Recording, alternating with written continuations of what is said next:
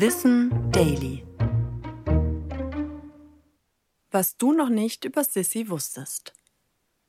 Kaiserin Sissy war bekannt für ihre Schönheit, ihr langes glänzendes Haar, aber auch ihre Eitelkeit. Besonders ihre Haarpracht kennen wir heute aus den Sissy-Filmen. Sie war aber tatsächlich auch damals ihr Markenzeichen und wurde fast exzessiv gepflegt. Täglich wurden die bodenlangen Haare gekämmt, in einer aufwendigen Prozedur aus abgezählten Bürstenstrichen, Flechten und Hochstecken. Das konnte gut und gerne drei Stunden Zeit in Anspruch nehmen. Die ausgefallenen Haare wurden gesammelt und gezählt. Oft kam es dabei mit ihrer Friseurin und engen Vertrauten zum Streit. Um ihre Haare zu pflegen und waschen, benutzte sie eine Mischung aus Eiern und Cognac.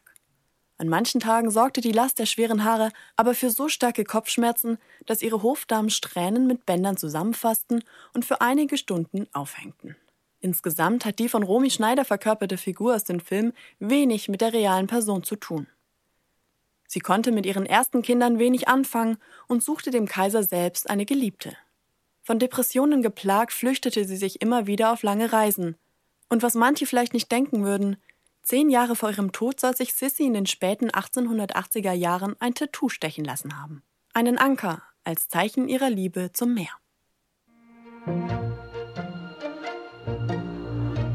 Ich bin Anna Germeck und das war Wissen Daily, produziert von Schönlein Media.